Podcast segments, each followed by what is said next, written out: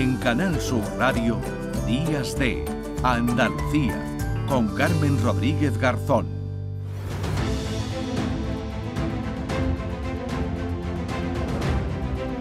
Bajo el cielo de Andalucía. Bajo el cielo de Andalucía con Manuel Navarro. Hola Manuel, ¿qué tal? Buenos días. Hola, buenos días, Carmen. Buenos días. Buenos días a toda nuestra audiencia. Ya te he visto que has madrugado un poquito, que estabas... ¿Esto que se escucha qué es? Una camella, diría yo, ¿no? Parece. Oye, ¿tu diferencia entre camello y camella? Sí, claro, porque es que yo he, he- he probado la leche de camella y entonces Ah, he vale. bastantes con ellos. Entonces las distingo más o menos. Por el- sí, sí. Vale, que yo, yo- yo iba a decir que habéis metido en el estudio de Málaga. Que habéis metido allí. Zapico la tiene ahí. Zapico tiene ahí, la tiene guardada, la, saca en Navidad, ¿no? De la taquilla, ¿no? Sí, a la sí. camilla, ¿no?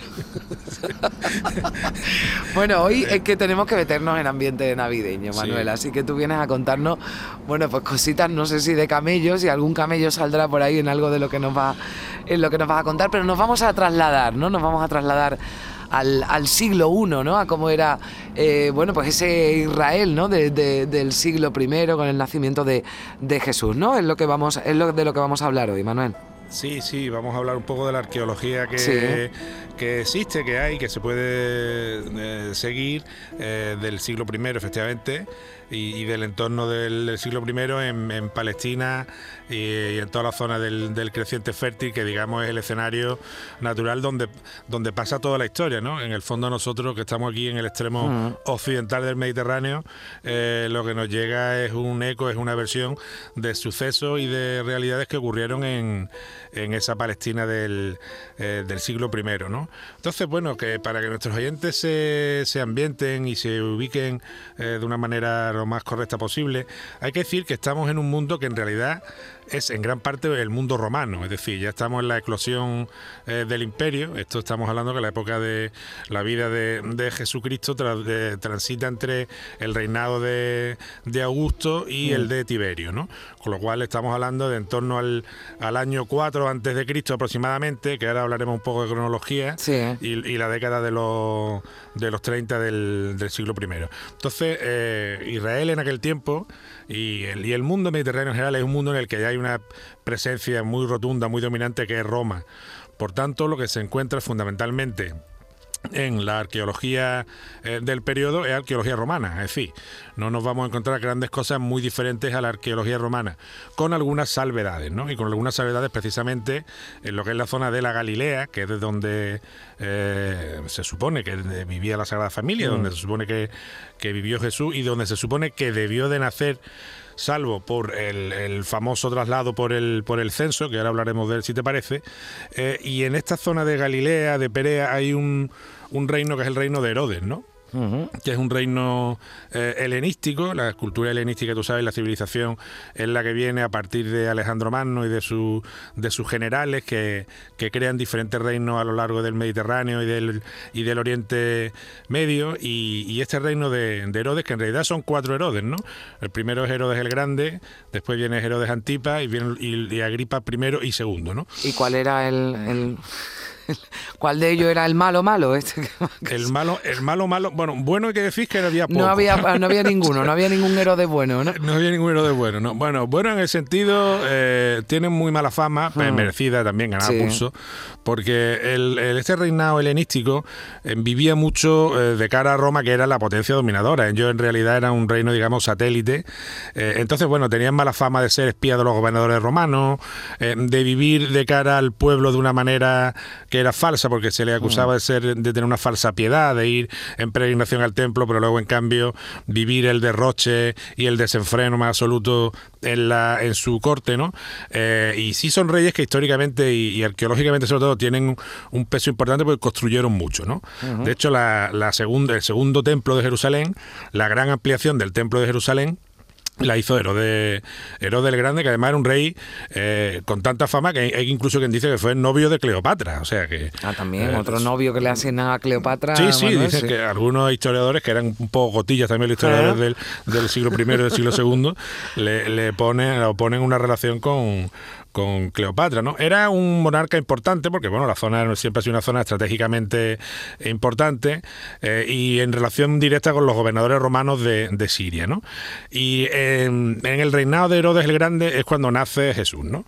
Y aquí es donde viene el, primer gran follón y el máximo follón histórico, que es la cuestión de las fechas, ¿no? Porque aquí en el nacimiento de Jesús hay dos problemas de fecha. Uno, eh, el, periodo del año en el que supuestamente nació Jesús y dos, el año en el que nació, ¿no? Eh, sobre la época del año en la que nació eh, no hay demasiadas pistas.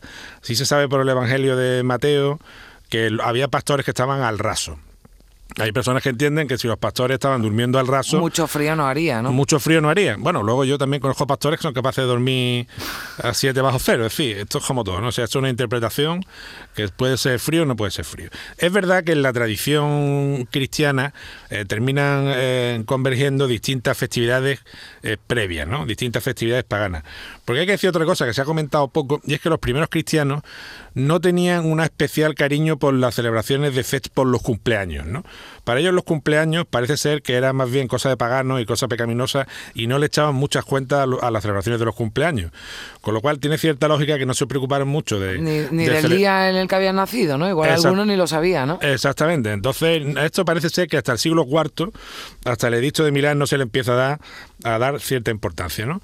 Y entonces, en la, en la festividad de hoy, de la Nochebuena y de la Navidad, eh, convergen eh, mínimo tres fiestas que o, desembocan en ellas tres fiestas paganas y una fiesta eh, judía que es la fiesta del Hanukkah que ha sido bueno la semana pasada ha sido hace mm. muy poquitos días que es cuando se enciende la menorá y son todas fiestas relacionadas con la luz en el caso de Roma la del Sol Invisto que es la que se celebra mañana o las brumales no son siempre fiestas solsticiales no en el caso de Roma también influyen las fiestas saturnales que eran una fiesta de carácter agrario no y parece que todas esas fiestas se incorporan un poco a la tradición y bueno, a partir del siglo IV eh, digamos que se establece como fecha, como época del año, como fecha de nacimiento el de Jesús el 25 de diciembre, ¿no? Eh, pero bueno, históricamente la cosa no tiene eh, una solución sencilla. Y luego viene el, gran problema que es el problema del año, del año, ¿no? Hay en el relato evangélico, si yo recuerdo mal, solo en San Lucas, que es quien lo cuenta, que San José se desplaza a, de Nazaret, donde bueno, yo he tenido la oportunidad de estar también, a Belén, para un censo que habían ordenado los, romanos. ¿no? El único censo del que se habla en, esa época es el, un censo que se llama el censo de Quirino. Quirino era un gobernador de Siria. Eh, según Flavio Josefo, que como sabe el historiador de, los, de los judíos, ese censo se llevó a cabo en el año 6 eh, después de Cristo. Pero San Lucas, en cambio. las fechas, claro. Entonces, no cuadra, porque uno. Porque, claro, si se dice que en época de Herodes. Eh, Herodes el Grande eh, había muerto el año 4 antes de Cristo. Con lo cual, eh, ahí el acople entre el calendario juliano y el gregoriano, que tenían meses distintos, que tenían fechas distintas, deja un poco todo esto, digamos. de una manera que más bien es el peso de la de ya de una tradición y de, y de una fecha establecida que en el, digamos que en la, en la ciencia pura, en la certeza eh, absoluta eh, de, una fecha exacta, ¿no? Eh, la arqueología en esto nos puede ayudar, hombre, nos puede ayudar con alguna epigrafía. ¿Qué, dice lo que lo que se va, bueno, lo que se encuentra, ¿no? hablamos científicamente, ¿no? Como, como, ¿Qué es lo que nos dice los hallazgos arqueológicos? científicamente hay dos, dos maneras de acercarse. Una es la documental del papel, digamos, los textos, ¿no? Los textos clásicos, que de esa época son muy pocos y que prácticamente Flavio Josefo es el que tiene eh, un mayor predicamento, y luego ya son textos que son de carácter eclesiástico, son textos evangélicos. Y es donde están los evangelios canónicos, que son los que se aprobaron en, Nicea y son los que la Iglesia considera el libro revelado, y luego están los evangelios apócrifos, que son esa otra colección de textos atribuidos a algunos apóstoles, en mm. los que también se habla de algunas de estas cosas que se pueden utilizar eh, como material histórico.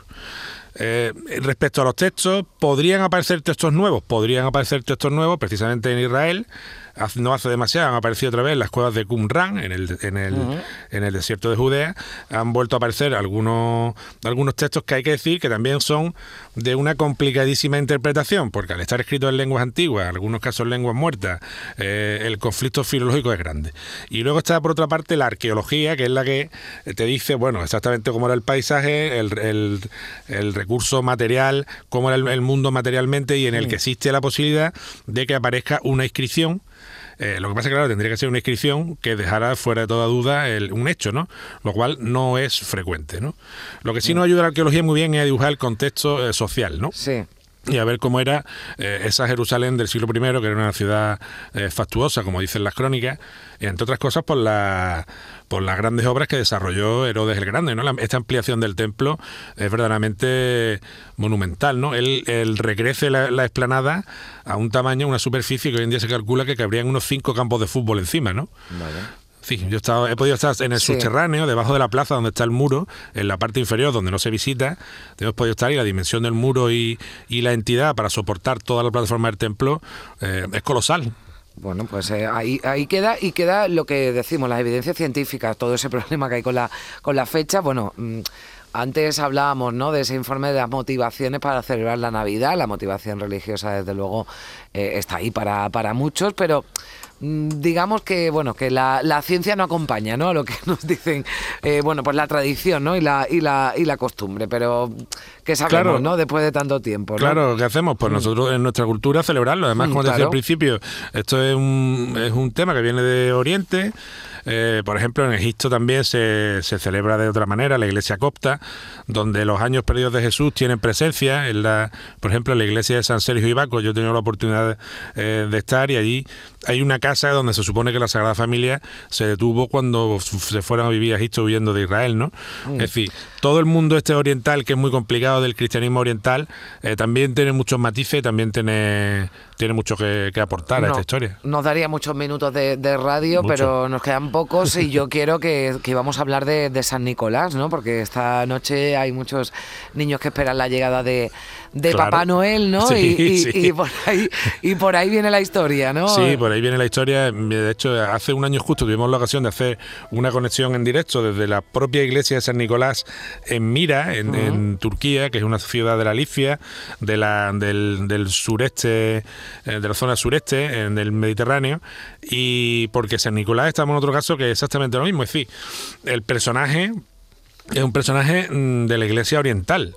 Es un personaje, claro, todo el mundo piensa, bueno, San Nicolás, Papá Noel, tal, está en el Polo Norte. ¿Viene de Laponia? No, no viene de Laponia. Pero en realidad no viene de Laponia, viene de, viene de Turquía, de la actual Turquía, ¿no? Sí. Eh, y viene de. San Nicolás era un obispo del nació en el siglo III, falleció en el siglo IV, y es un un obispo que se caracterizaba por su, por su gran bondad, eh, por hacer algún que otro milagro, sobre todo uno en el que salva a unos niños de morir devorados en manos de un carnicero, eh, y, de ahí le viene su primera gran, gran fama, luego le viene de una, un padre que tenía tres hijas que no conseguía casar porque no tenía dote, y, de ahí viene, por ejemplo, la tradición de meter en un calcetín las cosas por la chimenea, ¿no? Eh, el, el, obispo San Nicolás, le, al parecer, le le, mete unas monedas eh, a través de la chimenea para que la hija estuviera en la dote. Y Nicolás era una persona que era muy buena y que termina eh, siendo obispo de, Mira, que es una ciudad, hoy en día se llama Demre en Turquía, que es una ciudad eh, absolutamente maravillosa y tiene una basílica bizantina maravillosa que visitan muchísimos los rusos, los griegos, eh, los propios turcos, porque San Nicolás es patrón de varias eh, de varias naciones, ¿no? Y en, el, en Turquía, por ejemplo, desempeña el papel de la de protector de las gentes del mar, ¿no? Lo que aquí eh, es la Virgen del Carmen, ¿no? Sí. Pues allí cuando hay mala mar se recurre a, San Nicolás, ¿no? Entonces, claro, la pregunta es ¿cómo termina San Nicolás en el occidente de Europa si empezó en Turquía? Pues es sencillo, en el, cuando ya llega el Islam a la, a la región, pues bueno, en el siglo XII llegan unos italianos y cogen los restos del, obispo de, Mira, de la basílica, de esta basílica bizantina, y lo trasladan a Bari, por eso hoy en día se le rinde culto como San Nicolás, de Bari. Claro, ¿no? Y a partir de San Nicolás de Bari y de su conjunto de, tradiciones, pues empieza el, eh, la leyenda, empieza la tradición de, San Nicolás y, y viene la Navidad, porque la Navidad eh, no todo ha sido desde el principio. Por ejemplo, eh, la, tradición del Belén es una tradición italiana del siglo XII, o la tradición de los villancicos es una tradición del siglo XV española, ¿no?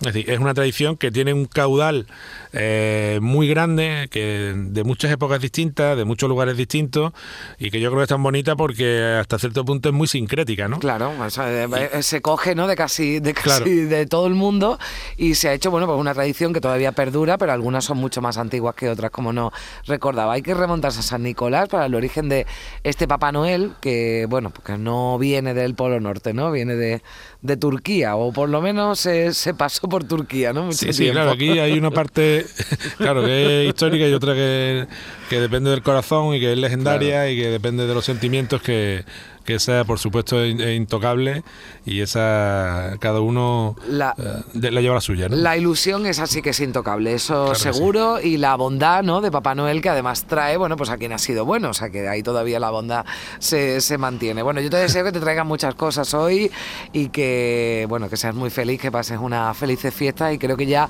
nos saludamos el año que viene, Manuel, así que te, que te deseo una feliz eh, entrada de año y, y el año que viene estaremos por aquí de nuevo, ¿de acuerdo? Igualmente, Carmen. Un abrazo para ti y para todos nuestros oyentes. Un abrazo fuerte. 9 y 32. En Canal Sur Radio, Días de Andalucía. Con Carmen Rodríguez Garzón.